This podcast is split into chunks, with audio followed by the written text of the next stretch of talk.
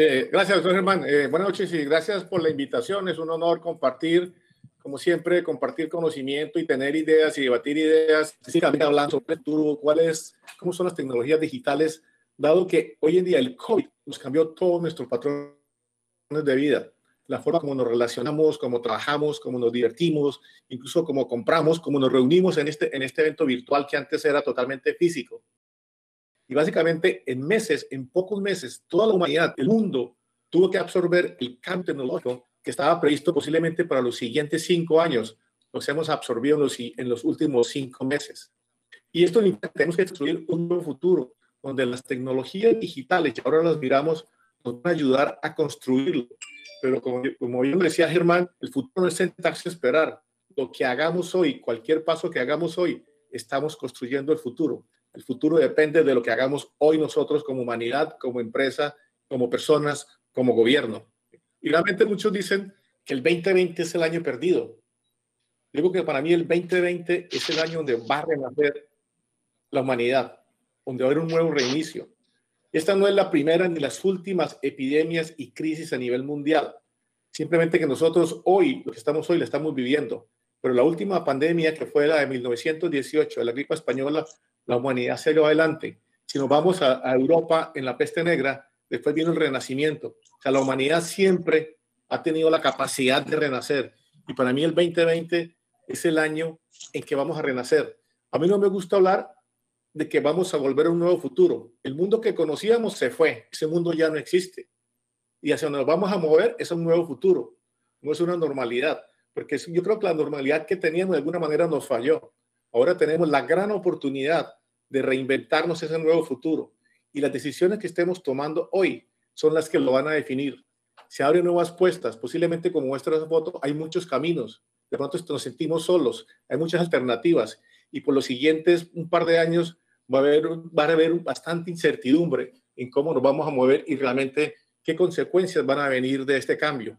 Pero definitivamente es un gran reinicio y la oportunidad de la humanidad. ¿Por qué, ¿Por qué la oportunidad? Porque también el COVID y realmente por eso ese COVID nos sacó. Lo bueno que tenemos porque estamos colaborando, nos dimos cuenta que como humanidad teníamos, como humanidad teníamos que trabajar, pero también nos dimos cuenta de cómo el mundo era desigual y cómo está impactando esa desigualdad, que es el contagio. Y esta cifra, disculpen el inglés, pero lo comento, esto es de una organización que se llama Oxfam.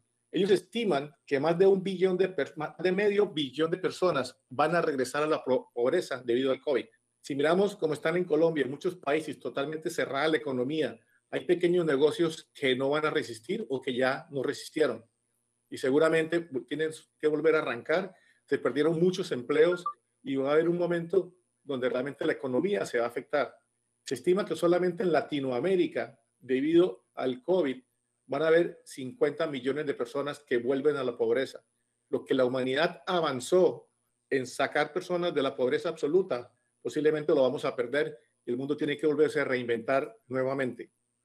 Algo también interesante que se ha mostrado es que los países que han tenido una mejor respuesta al COVID están siendo liderados por mujeres. Esto no es que sea una, una comparación entre hombres y mujeres, pero sí hoy en día la forma como se reaccionó, la forma como están respondiendo, la forma como se anticiparon, con el caso de Dinamarca, obviamente son economías fuertes, fueron lideradas por mujeres. Y eso fue un artículo que salió en la revista Forbes. Y creo que es un ejemplo realmente del papel que está tomando la mujer cada día más relevante en lo que es el futuro y en cómo se manejan realmente los países y las economías. Entonces, esto que nos llevó a que realmente, y el doctor Germán lo mencionó, antes se hablaba de transformación digital. Muchos decían que eso era una palabra de moda, que no se daba, que sí se daba. Algunas empresas dijeron yo ya lo hice, o la realidad es que todos los planes de transformación digital se convirtieron en una sobrevivencia digital. Básicamente, se acabó la discusión. Hoy en día, si no están en línea, no existe. Si el botalón no se hubiera convertido en línea, hubiera desaparecido. Lo mismo pasa con las empresas. Están en línea ya no es una ventaja competitiva, simplemente es la forma de hacer negocios. Decir que yo hago e-commerce y que vendo por Internet es la forma de hacer negocios hoy en día, no es una ventaja competitiva. Por eso la sobrevivencia digital llevó a que las empresas y las personas absorbieran tecnología de los últimos cinco años en cinco meses. Y esa sobrevivencia digital, hay tres, entre todas las tecnologías digitales, hay tres grandes que han ayudado, hoy en día están ayudando a encontrar la solución a la vacuna y al COVID y están ayudando a que el mundo se transforme. Y voy a explicarla rápidamente. La de la mitad, está en inglés, que se llama Cloud Computing o computación en la nube. Esta es la tecnología que permitió que el mundo siguiera operando. A grandes rasgos, hoy en día, en lugar de tener un computador atrás o un centro de cómputo, yo adquiero ese servicio de cómputo como si fuera la electricidad, la luz o el agua. Yo pago la cantidad que necesito.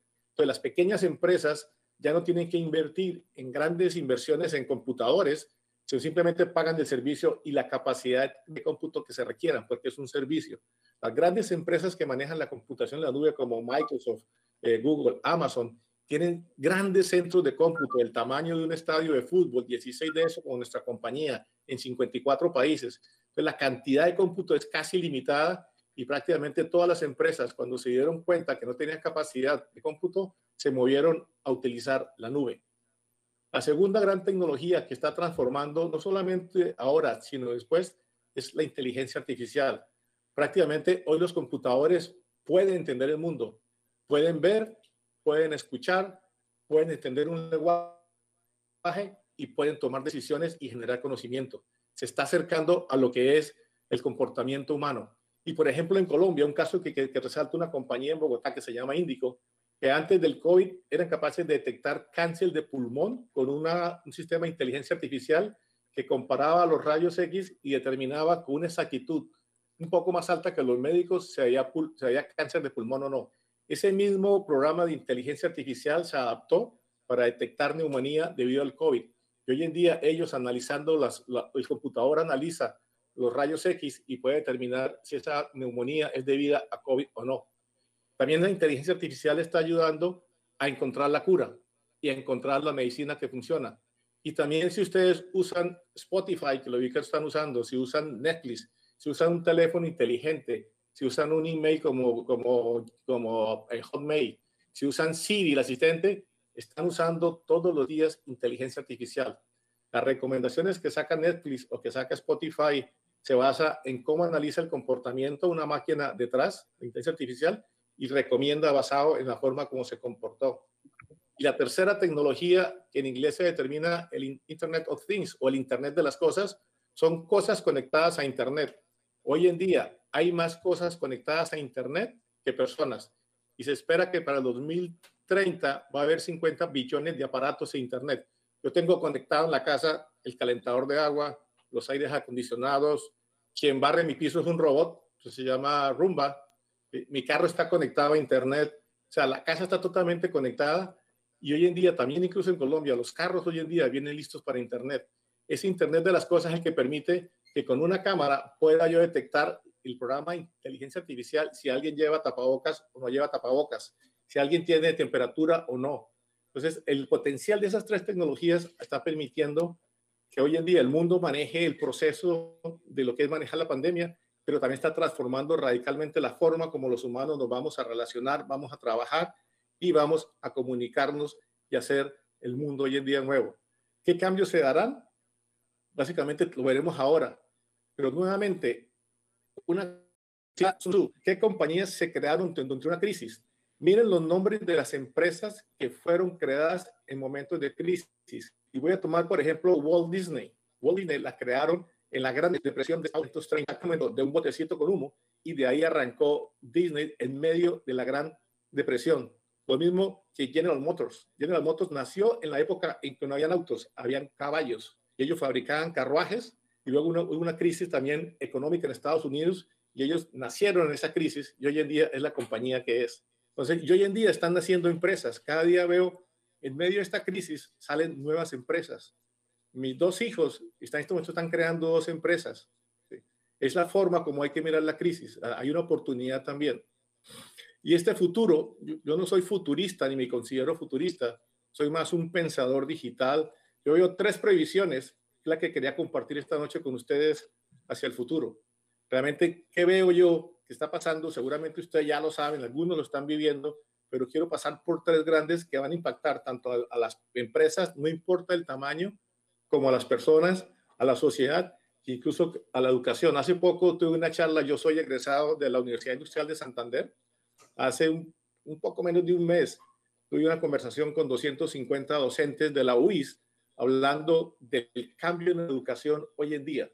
No solamente la educación virtual, sino cómo los métodos pedagógicos se tienen que también adaptar a un nuevo cambio y a una, una educación híbrida. Y fue muy interesante esa discusión porque obviamente hay una serie de paradigmas que hay que cambiar, pero realmente la educación también se está transformando. La primera previsión es obvia. Vamos a estar en un mundo virtual, el mundo que estamos creando desde ahora y que va a seguir, es un mundo virtual, digital y automatizado. Las tecnologías que están hoy en día se están usando, por ejemplo, si miran a la izquierda de su pantalla, ahí ven cómo una cámara puede detectar quién lleva o no lleva tapabocas. Detrás de esa cámara que hay un software de inteligencia artificial que es capaz de ver, interpretar quién lleva o no. Lo mismo si miran la otra con los puntos verdes, una misma cámara es de detectar si las personas están muy juntas o realmente tienen el distanciamiento social necesario. Y todo lo que se llama la economía sin contacto o contactless. Cada día uno, este cambio ha llevado a que yo tenga menos contacto con personas y con aparatos.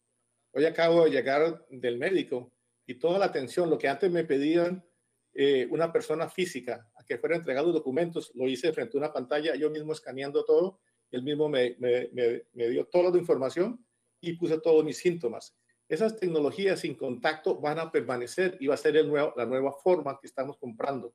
Sí, hoy en día todos compramos por Internet, incluso los que alguna vez no lo hayan hecho, lo aprendieron a hacer. O sea, los clientes cambiaron, el mundo cambió y cuando pase la pandemia, no creo que volvamos otra vez a querer hacer colas, ni para hacer transacciones con gobierno, ni para un banco, ni para comprar. Queremos todo que sea en Internet y con el contacto mínimo. Por eso yo digo que el mundo hoy en día, más ahora, está en la palma de la mano. O sea, está en un celular, está en un dispositivo móvil. Y lo otro importante, si son ustedes empresarios, uno se tiene que ganar el derecho de estar en esa, en esa palma de la mano. ¿Por qué? Porque yo como persona defino qué pongo ahí. Y tiene que si me están oyendo empresarios, es cómo me gano esa confianza en la palma de la mano.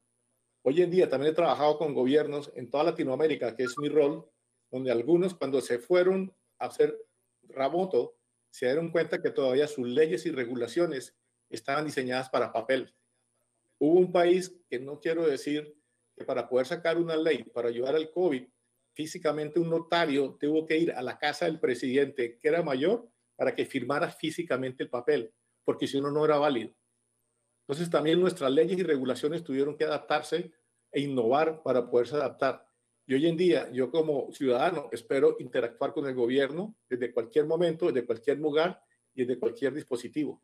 Por eso el mundo ahora gira y sobre todo los jóvenes que llaman los millennials o la generación Z, que es después de los millennials, que ellos prácticamente nacieron y lo que no está aquí no existe para ellos. Todo lo hacen desde el punto de vista digital, desde el punto de vista eh, en la palma de la mano, en un celular móvil. También es un mundo donde sea el mundo físico y el mundo digital se empiezan a unir y posiblemente las fronteras va a ser complicada a veces de discriminarla. Lo que ven a la izquierda, muchos dicen que Amazon bueno, como empezó, era el mayor retailer o compañía de detalle en el mundo sin tiendas físicas. Hoy Amazon tiene tiendas físicas. Yo estaba en la tienda de San Francisco y en la de Nueva York, que se llama Amazon Go. ¿Cuál es la diferencia? No es una sola persona ni una sola caja registradora. No, no hay nada. Tú entras, mando y contando lo pongo en bolsas y cuando salga a la tienda, automáticamente me factura. No hizo una sola intervención humana. Ahí mezclé la tienda virtual de Amazon con una tienda física que tenía. La niña que aparece arriba, si alguno sigue en Instagram, es una, lo que llaman influencer en Instagram, pero no existe, es virtual, no es una persona, es virtual y tiene un gran impacto. Las grandes marcas la han utilizado para lanzar productos, pero hoy en día ella físicamente no existe. Y otra tecnología que está abajo es la realidad mixta. Algunos llaman realidad aumentada, realidad virtual o realidad mixta o realidad extendida. Que yo permito sobreponer el mundo virtual sobre el físico. Un ejemplo aquí, una compañía Lowe's que se parece al Home Center en Colombia, que vende muebles y cocinas con unas gafas transparentes. Yo puedo ver exactamente cómo luce la cocina, la puedo colocar sobre mi área física y realmente ver cómo va a lucir. Eso mismo lo están usando para diseñar autos como BMW. El auto no existe, existe virtualmente. Y una universidad en Medellín, para los médicos, fue capaz de diseñar el ojo humano para poder entrenar a los estudiantes en cómo realmente diseccionar un ojo sin tenerlo que ver físicamente. Entonces, ese mundo físico y digital se empieza a mezclar y cada día va a ser más difícil encontrar esas fronteras. La segunda prohibición es un mundo de trabajo híbrido. ¿Eso qué implica? Todo el mundo habla de trabajo remoto. A mí no me gusta decir trabajo remoto porque implica que el trabajo de verdad se hace en un sitio y el otro no es de verdad al final el valor del trabajo no importa de dónde yo lo ejecute. Seguramente hay unos trabajos que físicamente no puedo hacerlo remoto. No puedo atender remoto un, un, restaurante, no puedo atender remoto una máquina, pero una máquina ya son robots. Pero ciertos, pero la mayoría de los trabajos, no importa dónde esté, los debo poder ejecutar de cualquier momento y de cualquier lugar. Y seguramente las oficinas van a tener que reconfigurarse porque una de las encuestas que han hecho a los empleados en general, casi en todos los países, si quieren regresar al mundo, a la oficina, más del 50% dicen que prefieren seguir trabajando remoto. Entonces, el ambiente de trabajo va a ser híbrido entre físicamente y remoto. Y además, el trabajo físico va a ayudar a que de alguna manera la congestión de las ciudades no se dé. Porque yo físicamente, si no, si no me muevo, estoy bajando el flujo de tráfico. la realidad es que todo lo que pueda ser automatizado será automatizado. Un estudio que hizo reciente McKinsey en Latinoamérica decía que con la tecnología que hay hoy, no con la futura ni con la que viene, con la que existe hoy, en promedio el 50% de los empleos se puede automatizar, sobre todo los empleos que son repetitivos, que no requieren una habilidad humana como empatía, análisis, creatividad, innovación. Pero obviamente siempre con los cambios, cuando hay nuevas eh, automatizaciones, como en la primera revolución industrial, cuando vino la máquina de vapor y automatizó, hubo un desplazamiento, pero también se van a crear nuevos puestos de trabajo. Un estudio que hicimos con Microsoft en Latinoamérica sobre cuál sería el impacto de la inteligencia artificial en el trabajo, al final nos daba en todos los países que el efecto era positivo. Sí se van a reemplazar horas de trabajo, sobre todo trabajo repetitivo, trabajo donde el, el, componente humano no agrega mucho valor, pero se van a crear nuevos trabajos. Hoy en día, le pongo un ejemplo, uno de los trabajos más solicitados y mejor pagos en el mundo son los científicos de datos. Hace cinco o seis años esa carrera no existía. Otro trabajo importante son los ingenieros de datos que trabajan junto con los científicos de datos para organizar todos los datos y poder alimentar los programas de inteligencia artificial. Tampoco existía. Uno de los cargos más importantes hoy en día en el tema de mercadeo es el gerente de los medios sociales, lo que llaman en inglés el social media manager. Hace cinco años tampoco existía.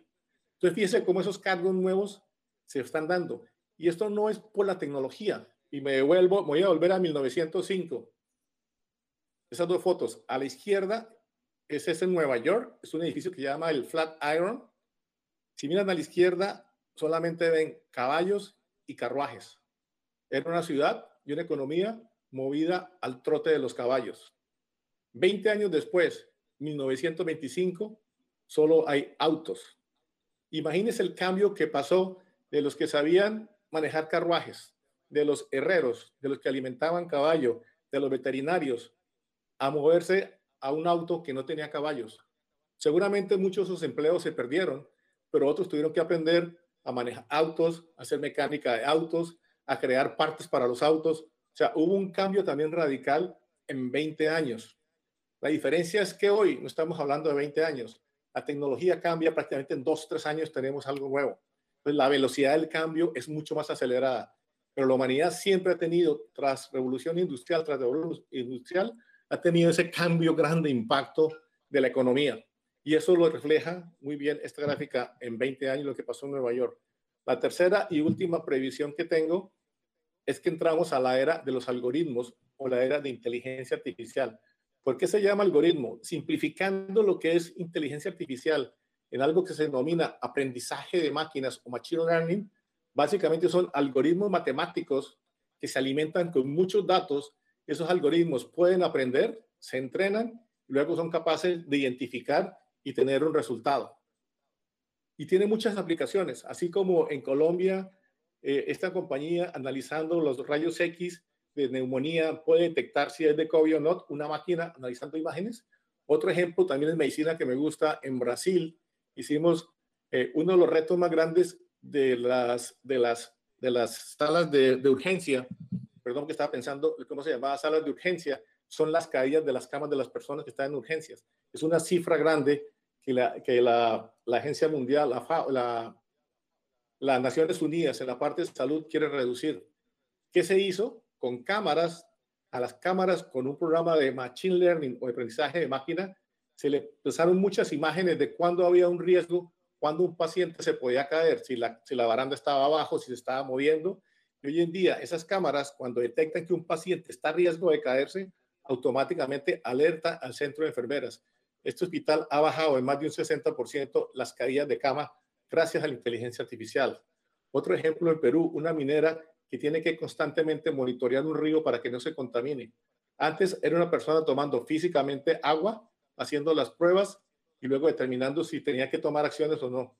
Se entró en una cámara para que por el flujo del río y las condiciones fuera capaz de detectar cuando había un inicio de posible contaminación y hoy en día automáticamente está reportando. Con Ese es el gran potencial de la inteligencia artificial, de la era de los algoritmos. Y eso lleva de la mano algo importante, que ahora, como dicen, los datos es el nuevo petróleo. Es una economía basada en datos. Las empresas tienen que tener datos. Hoy en día ya no se habla, si usted no ha escuchado hablar de terabytes, megabytes, estamos hablando de zettabytes. Un zettabyte es un 1 seguido por 21 ceros. Un 1 seguido por 21 ceros. Y a hoy, al 2020, la humanidad ha producido 24 zettabytes. Pero para el 2025, una compañía que se llama IDC estima que produciremos 175 zettabytes, la humanidad. Para que se imaginen ese el tamaño, si yo bajo 175 zettabytes a los DVDs, y todos conocemos que es un DVD porque no veo generación Z, tendría suficientes DVDs para darle 222 veces la vuelta al mundo con DVDs. Y si yo intentara bajar esos 175 zettabytes a la actual velocidad de Internet, me gastaría 1.8 billones de años bajándola. O sea, es mucha información y la única manera de almacenarla es la computación en la nube. Pero con esos datos es que se puede crear la inteligencia artificial para poder empezar a predecir acciones y patrones. Y la inteligencia artificial no es como Hollywood, es que vienen los robots a tomarse el mundo y a matar a las personas.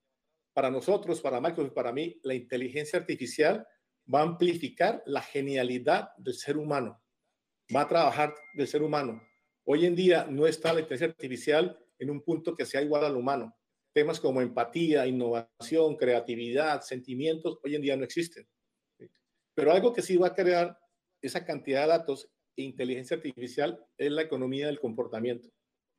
Hoy en día todos nosotros dejamos una huella muy grande en Internet. Que es que hacemos un clic en Spotify o en Netflix o en Instagram o en Facebook, un like, estamos dejando nuestro patrón. Yo solamente con los likes de Facebook Facebook puedo determinar qué le gusta a una persona. Por eso en algunos países fueron capaces de manipular las elecciones, porque conociendo qué le gusta llegaron los mensajes específicos a esas personas. El Brexit realmente en Inglaterra fue debido a eso, cómo se manipularon los mensajes sobre todas las personas que no estaban en Londres sino fuera, porque le detectaron cuál era lo que le preocupaba y qué era lo que más realmente le dolía y llegaron con esos mensajes. Pero igualmente, si lo miro desde el punto de vista de marketing, posiblemente Amazon es el que mejor maneja este tema. Yo cada vez que miro un producto en Amazon, le hago clic, compro, me está perfilando, está viendo cómo me comporto. Y por ejemplo, Amazon, su sueño es que un día pueda llegarme un producto a la puerta sin que yo lo pida, porque me tiene el comportamiento. Con el comportamiento de compras, ellos podrían determinar que una persona está esperando un bebé.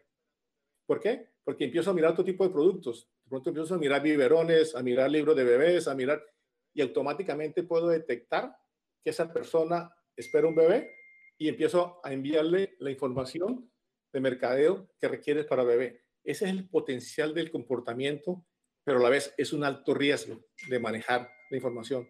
Muy pocas empresas en el mundo tienen esos datos.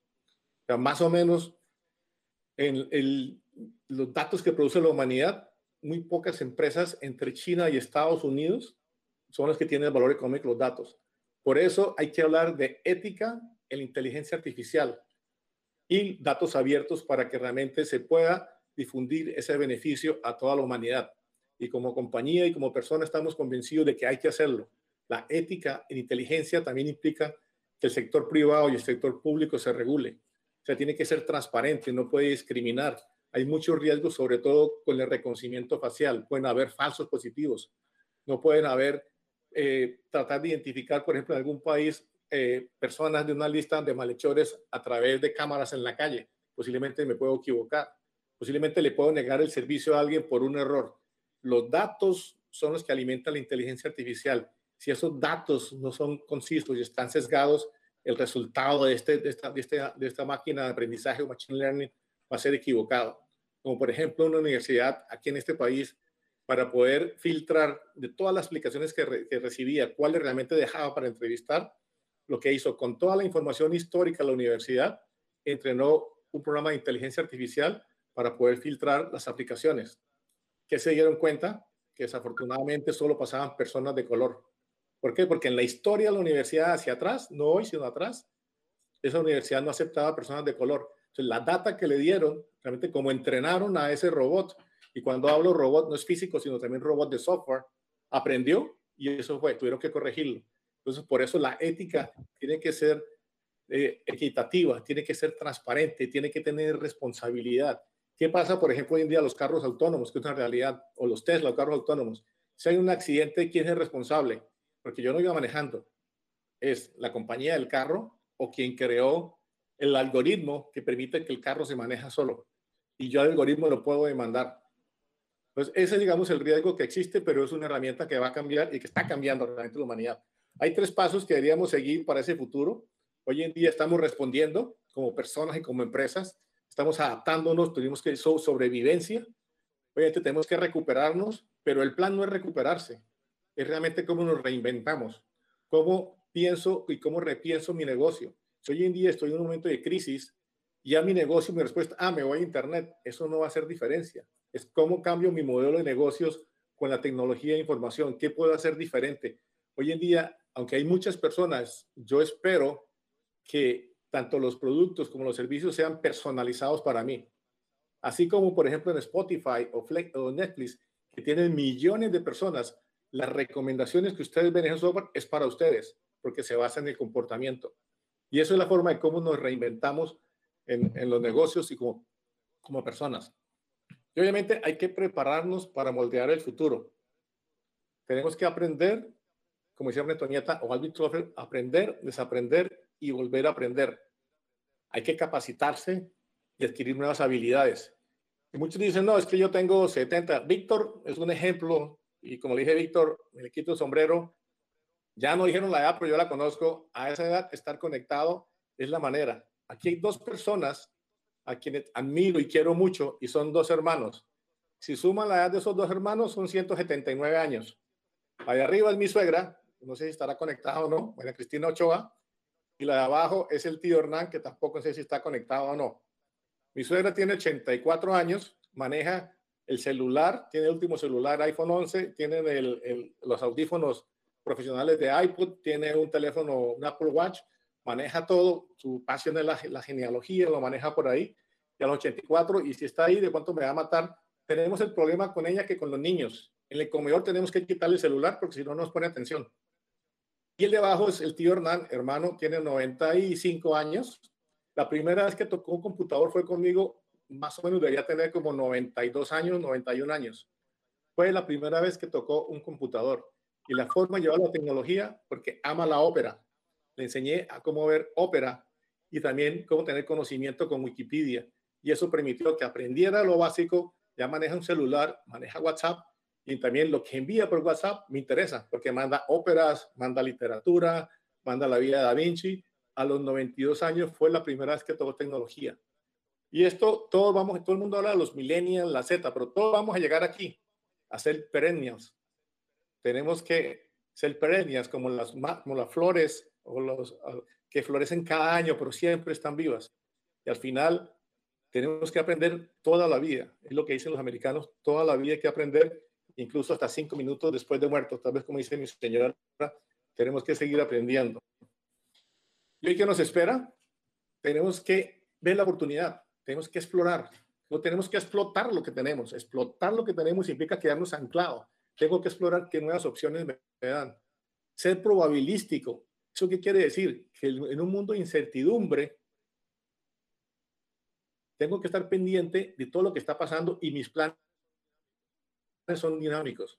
Si yo tengo un plan y algo pasó, tengo que cambiarlo y más ahora. O sea, tengo que hacer una probabilidad de cómo se va a mover e ir cambiando los planes. Y obviamente, por último, ser optimista.